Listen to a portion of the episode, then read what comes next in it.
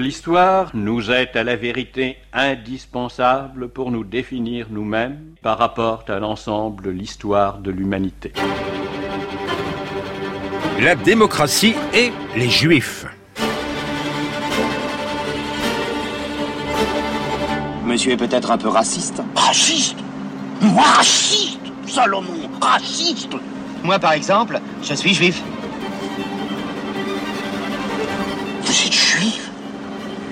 Comment Salomon, vous êtes juif? Salomon est juif. Oh Et mon oncle Jacob qui arrive de New York, il est rabbin? Mais il n'est pas juif. Bah si. Mais pas de votre famille. Si. Écoutez, ça fait rien. Je vous garde quand même. Cette émission, qui sera consacrée au livre important de Dominique Schnapper sur la démocratie et les juifs, commence à dessein par un extrait des aventures de Rabbi Jacob. Le film de Gérard Houry a été préparé en 1972 à un moment de forte tension autour d'Israël. Il est sorti en 1973 au moment de la guerre du Kippour et entre-temps il avait été tourné en partie à Saint-Denis. Saint-Denis, lieu tellurique de l'histoire de France, mausolée des rois profané par les révolutionnaires, citadelle communiste, plus tard lieu d'affirmation des musulmans, et néanmoins, il y a 45 ans, terrain de jeu de Rabbi Jacob.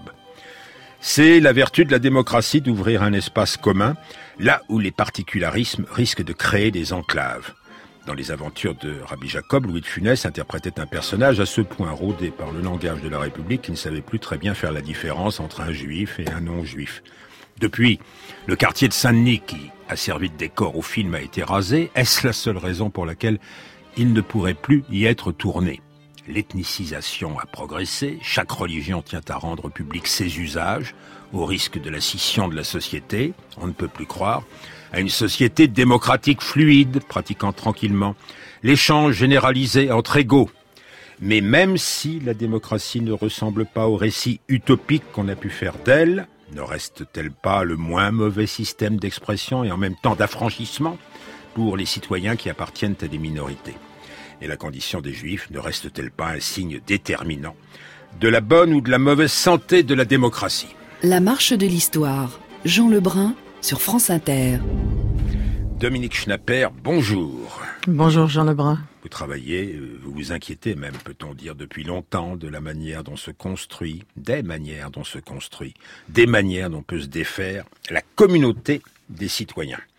Mais euh, vous n'êtes pas devenue euh, une historienne de la religion juive, ni, ni vous ne l'histoire sociale des juifs? Non, je ne suis pas historienne, comme vous savez, mais euh, le livre dont vous parlez euh, a été euh, fondé sur la lecture de, des historiens, des historiens du judaïsme et des juifs euh, de France et des grandes et des autres et des autres démocraties. Et j'ai, en, en, sociologue, j'ai utilisé les historiens comme des enquêteurs qui me qui me ramenaient les informations dont j'avais besoin pour essayer de poser ce problème de la relation entre euh, les démocraties et les juifs. Mais j'insiste, il y a maintenant des Jewish Studies, il y a des Black Studies, des Gender Studies, des Afro-American Studies. Euh, vous ne vous inscrivez pas dans un ghetto académique. Non, le style du ghetto n'est pas le mien. Je pense au contraire que il faudrait que euh, les spécialistes des différentes populations euh, se rencontrent, échangent, et que la connaissance euh, serait meilleure si on tenait compte des expériences particulières de, ces différents groupes. Or, il y a une forte tendance aujourd'hui à ce que l'identité influence aussi euh, les études, la connaissance et les secteurs universitaires. Non mais j'ai employé un mot plus simple, vous êtes Madame Le Pont. Je vous ai dit le pont, peut-être. Entre, en tout cas, je voudrais euh, Vous avez dit faire aussi lire... en privé, vous disiez non. Euh, J'avais dit l'entremetteuse, mais c'était non, c'est vous qui vous définissez oui. comme tel. Mais je voudrais que les gens qui qui réfléchissent sur la démocratie prennent en compte euh, l'exemple des Juifs et aussi que les savants des études juives n'oublient pas que les Juifs sont une partie de la société globale et ne peuvent être ne peuvent être compris totalement que quand on les met comme une partie de cette société. Alors vous étudiez les juifs dans plusieurs démocraties, les démocraties d'Europe, la démocratie des États-Unis. Nos archives sonores, vous nous pardonnerez, vont porter surtout sur les juifs de France, juifs expulsés au XIVe, XVe siècle, mais ils étaient dans les terres du pape, mais ils sont revenus par la côte atlantique, les Mendes France à Bordeaux, ou bien par l'Alsace, Lorraine. Témoignage venu d'Alsace, le grand poète Claude Vigée, qui euh, natif de Bijuilaire, n'a cessé de dire « Nous, nous sommes des juifs des villages. Et comment étions-nous autrefois » Jusqu'à la Révolution française, un statut de discrimination extrêmement dur. D'abord, ils n'avaient pas le droit de, déménager. Il fallait qu'ils restent dans leur village. Le nombre de, des mariages était limité par, par le contrôle, ah comme ça avait été depuis le Moyen Âge. Mm. Mais on, comme disait Voltaire si généreusement, euh, il ne faut pas les brûler. Pour le reste, il était d'accord. Bon, passons. Et ils devaient, quand ils passaient d'un village à l'autre pour faire leur petit commerce de colporteurs ou de marchands de bestiaux, ils mm. devaient payer une, un péage qui était le même que celui des bêtes. Et ceci jusqu'en 1792. Descendant oui, 91, vous allez corriger, c'est l'émancipation, mais le temps que ça arrive en Alsace, Dominique Schnapper, il faut un an, 1792. certainement, mais surtout euh, le fait que les, les, les Juifs devaient payer comme des animaux a été euh, supprimé en 1787. Ah, déjà, déjà sous le roi. Déjà sous le roi. Oui. Mais néanmoins, si on regarde dans la longue durée, enfin, ah l'histoire ici, euh, de longue durée, les, les Juifs se considéraient avant l'émancipation, comme euh, descendants de l'Exode. Il n'y avait plus de temple depuis 70, la date est exacte. 70, euh, Il y avait le livre. Et le Shabbat était la cathédrale. Oui, les Juifs se sont maintenus, je crois, euh, par une double dimension de la, de la tradition qu'ils se transmettaient. La première, c'était l'inscription dans le quotidien, qui faisait que la conscience de la judéité était constante à tout, à tout moment du jour, de la semaine, de l'année. Et, le, sens que euh, l'étude, c'est-à-dire le livre, euh, donnait à ce quotidien. C'est-à-dire qu'il y avait à la fois le quotidien qui imprimait dans les corps et les pratiques euh, la judéité, et d'autre part le sens métaphysique qui était donné à ce quotidien. Et c'est cette double dimension qui a donné une grande force à cette tradition qui a survécu malgré les conditions, euh, disons, puisque j'aime les understatements ou les euphémismes, dans des conditions très difficiles. Mais euh, le mot civilisation pour définir cette société conduite par les rabbins et fondée sur le respect des rituels, des règles alimentaires, c'est pas excessif Vous dites civilisation juive. Oui, c'est euh, c'est un isolé. Oui, c'est le concept euh, de Schmel et euh, Eisenstadt, et je crois que c'est un concept juste parce qu'il il, inclut à la fois tout ce qui est d'ordre culturel et ce qui est d'ordre historique. En ce qui me concerne, je ne l'utilise pas puisque dans ce livre, puisque euh, je parle uniquement des Juifs dans la démocratie, ce qui est un, un, moment très court dans l'histoire du judaïsme. Mais quand on a l'ambition qu'avait Eisenstadt de rendre compte de, de ce qu'a été le judaïsme dans toute son histoire depuis les, les millénaires avant Jésus-Christ, je pense que le terme de civilisation est juste. Vous avez remarqué euh, le coup de pique de Claude Vigée sur Voltaire, Understatement. Ah, les textes de Voltaire sont tout à fait étonnants. Et euh, pour un homme du libéralisme, pour un homme qui défendait Calas. Vous insistez sur le fait que les hommes des Lumières français, bon, euh, ils ont ouvert euh, par leur réflexion sur l'universalité euh, une émancipation des Juifs, mais qui n'avaient pas d'empathie particulière pour la tradition et la religion juive. Et, juste un instant qu'on pourrait consacrer à d'autres pays. Vous dites 1787, une position de roi de France, mais en Allemagne, aux Pays-Bas, aux États-Unis, avant l'émancipation française. Oui, bah, le grand penseur de la modernité juive, ça a été Mendelssohn, qui était à Berlin et qui était un homme d'une immense culture et une, une, immense culture germanique. Vous savez que c'était le modèle de Nathan der Weise de, de Lessing. Et puis, il y a eu euh, la liberté sous contrôle des Pays-Bas au XVIIe siècle. Malgré tout, les historiens montrent que la liberté de commerce et la liberté d'être fidèle à ses traditions étaient tout de même sérieusement contrôlées par la société en général. Et puis alors il y a eu le cas des, des Amériques, euh, Amérique du Nord et Amérique du Sud, où les Juifs étaient plus libres de, commercer, où ils avaient, où il n'y avait pas la même pression des représentations et des institutions héritées du Moyen, héritées des siècles de chrétienté européenne, mais où malgré tout, euh, il y avait aussi des autodafés et l'Inquisition a été aussi présente en Amérique du Sud. Oui, mais au nord, Washington peut déclarer nous sommes fiers du fait que les valeurs religieuses n'empêchent pas le citoyen de quelque religion qu'il soit de bénéficier de la protection de la loi ni d'atteindre et d'exercer les emplois les plus élevés. Donc avance de Washington sur le compte de Clermont-Tonnerre, représentant de la noblesse réformatrice aux États généraux, qui sont devenus à l'automne 89 la constituante. En quoi troublons-nous l'ordre public? Sommes-nous donc des incendiaires, des criminels ou des ennemis? La pureté connue de notre morale vous répond de notre fidélité à remplir les fonctions civiles. Notre religion ne nous commande aucune chose que proscrit la loi de l'État. Vous ne pouvez ni nous rejeter, ni nous persécuter, et c'est faire l'un et l'autre que de nous priver des droits dont l'exercice est le devoir du citoyen. Refusez tout aux juifs comme nation. Accordez tout aux juifs comme individus. Et deux ans plus tard, dans les dernières semaines de l'Assemblée constituante, l'émancipation accordée. Adoptée. adoptée euh, ça a été difficile, ça a été de longs débats et on a d'abord accordé seulement au Bordelais, qui était plus respectable, plus riche, plus actif, mais on l'a finalement euh, accordé à la veille de la dissolution de l'Assemblée constituante. Et euh, ça montre combien le, ça montre la radicalité de l'affirmation de la citoyenneté, comme Washington très peu de temps avant aux États-Unis, la, logique de la citoyenneté conduisait à s'étendre même aux Juifs. Mais évidemment, c'était un effort, c'était radical dans le sens où ça s'opposait aux représentations qu'avait la société de ce qu'étaient les, les, Juifs. Mais là, le, le principe dominait. Dans votre livre, Dominique Schnapper, vous insistez sur l'embarras que l'émancipation euh, a provoqué de part et d'autre pendant longtemps.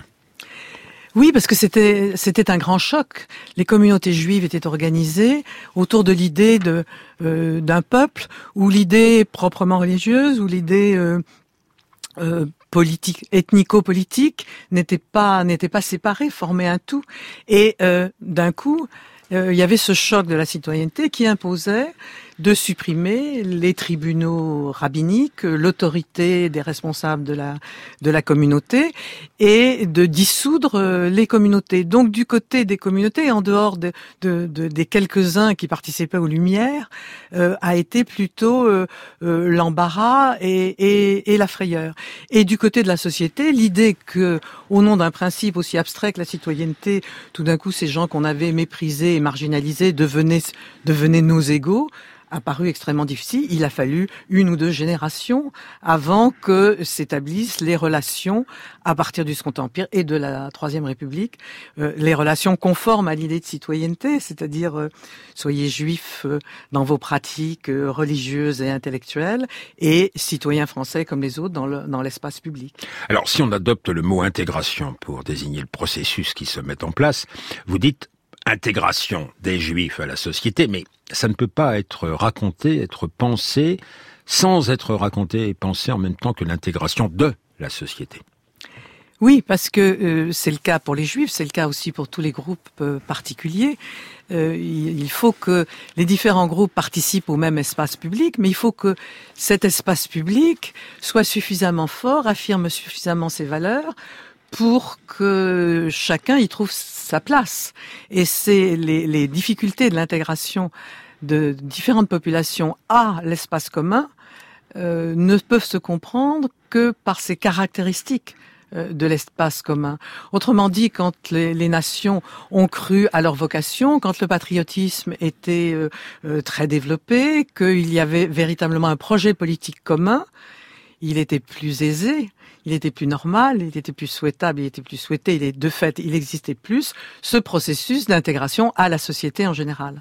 Alors vous dites les historiens juifs devraient se méfier, il ne faut pas qu'ils racontent l'histoire des juifs dans la République à la manière d'une histoire juive fondée sur la révélation, la révélation étant en l'occurrence la révolution et ses conséquences. Alors, euh, les, parmi les, les, ceux qui s'appelaient des Israélites au XIXe siècle et parmi les, les intellectuels, euh, il y a eu dans l'adhésion à la France et l'adhésion à l'émancipation et l'adhésion à la République, il y a eu la tentation d'expliquer que la République c'était la révélation et de voir que l'histoire juive convergeait euh, de manière nécessaire euh, avec euh, avec l'histoire française. Mais au même moment, les, les juifs allemands voyaient une convergence miraculeuse entre la culture juive et la culture allemande et les, les juifs anglais voyaient dans le libéralisme anglais le le lieu le plus favorable au développement de la liberté des Juifs. Donc euh, les Juifs étaient pris, comme tous les patriotes de l'époque, à l'époque des nationalismes, dans ce mouvement qui voyait dans leur patrie le, couronnement de, de leurs valeurs particulières. Alors de même, ceux qui idéalisent la démocratie euh, pensent que les échanges peuvent se passer entre tous, euh, dans une société fluide, généraliser les échanges entre égaux, qui... mais tout ça ce n'est qu'une utopie. Expliquez-vous, par exemple, en prenant l'exemple des Juifs qui continuent à être regardés, considérés, désignés, à faire table à part.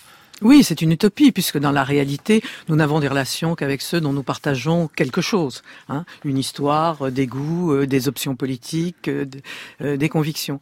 Mais c'est une utopie créatrice aussi, puisqu'elle donne une idée régulatrice de ce que doit être la démocratie, c'est-à-dire la possibilité des échanges entre tous. Même s'ils n'arrivent pas, même s'ils ne se déroulent pas vraiment, euh, la possibilité de ces échanges est absolument euh, est fondatrice euh, de l'ordre de l'ordre démocratique.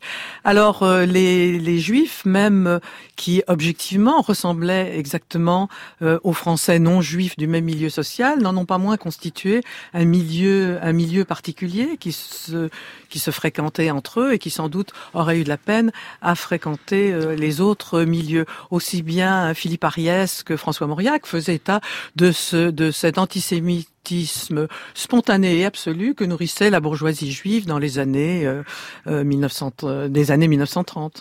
Mais chacun a ses références. Nous, on a cité Rabbi Jacob. Voici euh, maintenant le chat du rabbin. Je sais que vous aimez beaucoup l'auteur du chat du rabbin. Et vous faites tout un développement sur la situation particulière des Juifs en Afrique du Nord. Ces Juifs, l'intégration, c'est un processus qui, quand même, sont enclins quand possibilité leur est ouverte ouverte d'entrer dans le mécanisme républicain. Euh, ainsi le rabbin euh, lui-même, qui, va pouvoir être dans la nomenclature du pays. Zlabia Oui, papa euh, Zlabia, prête-moi des livres en français. Des livres? Pourquoi faire, papa? Une dictée. Je vais devenir le rabbin officiel de notre communauté. Mais papa, tu es déjà le rabbin. Non, je suis juste rabbin comme ça. Mais qu'est-ce qu'ils ont à voir avec qui est rabbin ici, les Français? Et pourquoi ils veulent te faire faire une dictée? C'est pour voir si je suis apte. Tu veux pas qu'ils mettent n'importe qui rabbin officiel, non? Moi, je trouve ça vexant qu'ils te fassent faire une dictée. Oh, mais qu'est-ce que tu comprends, toi? Donne des livres. Et toi, soit utile, dicte-moi. Daphnis et Alcimadure. Qu'est-ce que c'est? Le titre. Une fable de La Fontaine qui a un titre pareil Oui. Choisis-en une autre. Le chat, la belette et le petit lapin, ça vous va? Oui. Non, parce que si vous voulez, je peux chercher une fable qu'avec des animaux cachers.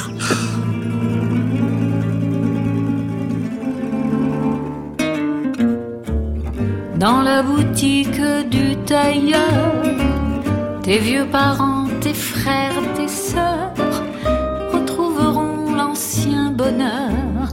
Sarah, Sarah, si tu reviens, quand à tabler les soirs d'hiver, lorsqu'un âme ami nous sert, nous sentons qu'il manque un couvert. Sarah, Sarah, et c'est le tien on lit tes lettres d'Amérique, t'as fait un parti magnifique. Alors tes sentiments s'expliquent, tu veux oublier d'où tu viens. Hélène aura bientôt 20 ans, elle s'en ira peut-être avant. On ne vit pas pour ses parents. Sarah, Sarah, je le sais bien. La marche de l'histoire. Jean Lebrun sur France Inter. La démocratie et les juifs, c'est un livre chez Gallimard signé Dominique Schnapper, à qui je suis heureux d'offrir cette chanson de la grande chanteuse venue du Yiddishland. Sans, sans compter la leçon de sociologie du chat du rabbin, c'est-à-dire le contact entre le, le rabbinat francisé et républicain et les communautés traditionnelles d'Algérie. Euh, Sarah, dans la chanson de Talila, on est dans les années 30, j'imagine. Euh, elle a raison d'être partie en Amérique. L'Amérique est quand même une situation que vous décrivez dans le monde des démocraties très particulière pour les Juifs très particulière, c'est-à-dire qu'il y a eu, euh, il y a eu à la fois des conditions exceptionnelles de réussite, euh, et en même temps euh, un grand antisémitisme. Mais c'est l'antisémitisme, là encore, qu'il faut situer parmi l'ensemble du mouvement nativiste, c'est-à-dire l'ensemble du mouvement hostile à tous ceux qui n'étaient pas des WASP et qui arrivaient à partir de la fin du 19e siècle. Donc il y a une dimension propre de l'antisémitisme, mais qui quand même s'inscrit dans tout un mouvement américain. Alors dans les années 30, c'est un, un, mélange. On a accusé Roosevelt d'avoir fait euh, non pas un New Deal, mais un Jew, Jew Deal, parce qu'il avait beaucoup de conseillers, euh, de conseillers juifs et les juifs jouaient déjà un rôle politique. En même temps, euh, l'antisémitisme était très fort. Et puis après la guerre, euh, à partir des années 50-60, il y a eu cette réussite exceptionnelle de la société de juive américaine. Mais restons-en euh, aux années 30 et en Europe maintenant. René Raymond avait raison de vous dire qu'il n'y avait pas d'antisémitisme de l'Église catholique dans les années 30, seulement un anti-judaïsme religieux. Vous employez d'ailleurs ce mot. Oui, euh, le, témoignage de René Raymond euh, reposé, je pense, sur euh, le, les milieux catholiques qu'il fréquentait, qui probablement n'était pas n'était pas antisémite, mais enfin l'Église catholique a toujours eu une jusqu'après la Shoah a toujours eu une attitude ambiguë. Et tous les mouvements de, de, de rapprochement judéo-chrétien euh, le montre et le démontre. Dans les années 30, vous insistez sur le seuil que représentent les, années 30 et la crise qu'elles ouvrent. Dans l'antisémitisme, laissant de côté euh, euh, l'antijudaïsme religieux, une, une, version racialiste. Hein, les, les, Ariens sont auréolés de toutes les supériorités, les Sémites déconsidérés. Et puis une version conspirationniste qu'on pourrait comprendre aujourd'hui quand on observe M. Orban et M. Salviani mm. dire que M. Soros, juif, veut substituer les juifs aux commandes à tous les Européens bien nés. Oui, il y a toujours eu des, des dimensions diverses qui, qui, convergent de façon différente aux différents moments. Alors, le racialisme remonte avant les années 30, c'est à la fin du 19e siècle que, que, que l'idée de la supériorité des, des Ariens sur les Sémites est devenue une idée absolument reconnue et que l'idée de race, comme expliquant la plupart des comportements sociaux, est une idée que seuls les plus grands des sociologues remettaient en question. C'est le cas de Weber et de Durkheim. Mais enfin, c'était une idée, c'était une idée répandue. Et en même temps, il y avait cette espèce de fascination qui leur donnait un pouvoir extravagant, dont le protocole, les protocoles des sages de Sion donnent un exemple. C'est-à-dire que on était fasciné par l'idée de ce pouvoir absolu et caché et le complotisme ce qu'on appelle aujourd'hui le complotisme, qui est aussi du qu'on peut appeler du conspirationnisme, c'est euh, développé. Mais euh, c'est un courant qui, qui, qui traverse les décennies. Souvenir de jeunesse de Robert Badinter dans un film d'Yves Geland. Monsieur Léon Blum est appelé par Monsieur Albert Lebrun, qui le charge de former le nouveau ministère. Avoir à la tête du gouvernement de la République française un juif, comme on l'entendait dire, ne pouvait pas être bon pour les juifs. vous savez que Blum lui-même s'est interrogé, que les représentants de la communauté sont venus le voir pour euh, lui demander de ne pas devenir président du Conseil, mais vous savez aussi que euh, ça aurait été accepté de se voir à travers les yeux de, de ses adversaires et que ceci était impensable. Ça aurait été renier le socialisme que de se voir lui comme juif à ce moment-là. Et je me souviens très bien euh, que petit garçon, en 35, 35, je pas avoir, oui, de 7 ans, 7 ans et demi, euh, mon père, euh, qui votait toujours socialiste, mais ne faisait pas de politique en France, mon père nous a emmené, mon frère et moi, à un grand meeting républicain. C'était là où est maintenant le palais de Chaillot, à l'époque le Trocadéro. Et là, euh, il m'avait hissé sur les épaules et Blum m'avait parlé euh, au micro. L'air très mal, mais j'en ai gardé le souvenir. Il y eut un grand déjeuner, la petite Rebecca avait le ventre gonflé. Son mari, un type sans façon, dut déboutonner son pantalon. Le docteur Bloom mangeait avec ses doigts, sa femme lui dit par deux fois, ça te donne un très mauvais air, tu n'as donc pas de couvert il lui répondit vivement, ne me fais pas de reproches, comme il était en argent, je l'ai mis dans ma poche. Ah, mes enfants, on s'en souviendra longtemps, dans dix ans on parlera encore de la noce à Rebecca. Georgius, chanteur foncièrement antisémite, il le prouvera dans les années 40 à plus d'une occasion, Bloom mangeait avec ses doigts puisqu'il volait les couverts d'argent pour les mettre dans sa poche. La promesse de la République est trahie alors que les Juifs se sentaient une dette vis-à-vis d'elle. Oui, les Juifs étaient éperdument reconnaissants à la France avec l'idée que c'était la première qui avait affirmé euh, l'égalité statutaire des Juifs, qui était un statut inconnu depuis 70, enfin depuis deux siècles, depuis tous les siècles chrétiens. Et donc ils avaient à l'égard de la France une, une dette particulière et ils, étaient particulièrement reconnaissants à la France. On raconte toujours que le père d'Emmanuel Lévinas, euh, en Lituanie, lui avait dit un pays où la moitié de la, où la, moitié de la population s'est soulevée pour défendre un officier juif, c'est là où il faut aller. Et il y avait le proverbe yiddish, heureux comme Dieu enfant, comme Dieu en France.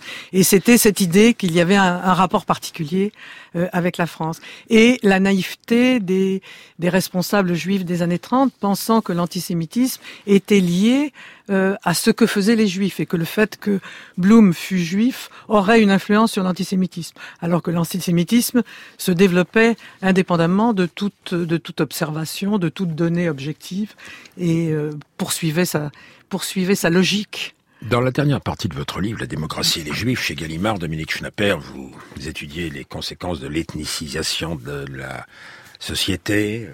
Nous sommes maintenant aujourd'hui du fait que les religions cherchent à se rendre publiques. Je voudrais que vous insistiez sur ce chapitre. La tradition, les traditions remontent en surface dans toutes les religions, dans un monde post-traditionnel. Ben, le, le, monde n'est pas post-traditionnel au sens que aucune société ne peut exister Sinon, dans la tradition, puisque quand nous arrivons au monde, nous trouvons tout un ensemble d'institutions, de langues, de bâtiments. Nous vivons dans, dans ces traditions. Ce qui est nouveau avec la société démocratique et la société moderne, c'est qu'elle donne valeur à l'avenir, à l'innovation, au nouveau, et elle ne reconnaît pas de valeur aux traditions. Et donc il y a un décalage entre l'existence de fait des traditions et euh, le refus théorique de la tradition comme principe de légitimité. Et comme on ne peut pas vivre sans tradition et sans conviction et sans manière de donner un sens à son existence, ces traditions reviennent sous des formes extrêmes, euh, les unes très très traditionnelles et décontextualisées, c'est les formes de fondamentalisme, et les autres euh, sous forme de, de nihilisme, puisque euh, il n'y a pas de tradition, on peut faire n'importe quoi. Donc nous sommes nous sommes dans des sociétés qui sont partagées entre des mouvements euh, de type fondamentaliste et des mouvements de type nihiliste et qui risquent du coup de se fragiliser. Avec une attention extrême aux signes extérieurs. C'est ainsi que de nouveau, que... de nombreux prêtres se remettent la soutane. Ce qui est une chose étonnante aussi. Mais c'est une façon de se réinscrire dans une tradition dont on a eu l'impression que les décisions modernes de l'Église les ont euh, les ont arrachées et euh, ils retrouvent un sens en retrouvant les formes traditionnelles. Alors, tout, tout au retour des formes traditionnelles n'est pas fondamentaliste. C'est la forme extrême qui vient au fondamentalisme, bien entendu. Oui, il apparaît euh, par ces notations que votre livre va bien au-delà de l'histoire sociale et religieuse des Juifs. C'est une réflexion sur la démocratie, la démocratie et les Juifs chez Gallimard. Merci à vous, Dominique Schnapper. L'émission a été préparée par Elinka Negulesco, et Théo Gomara, la technique, Audrey Ripouille à la réalisation.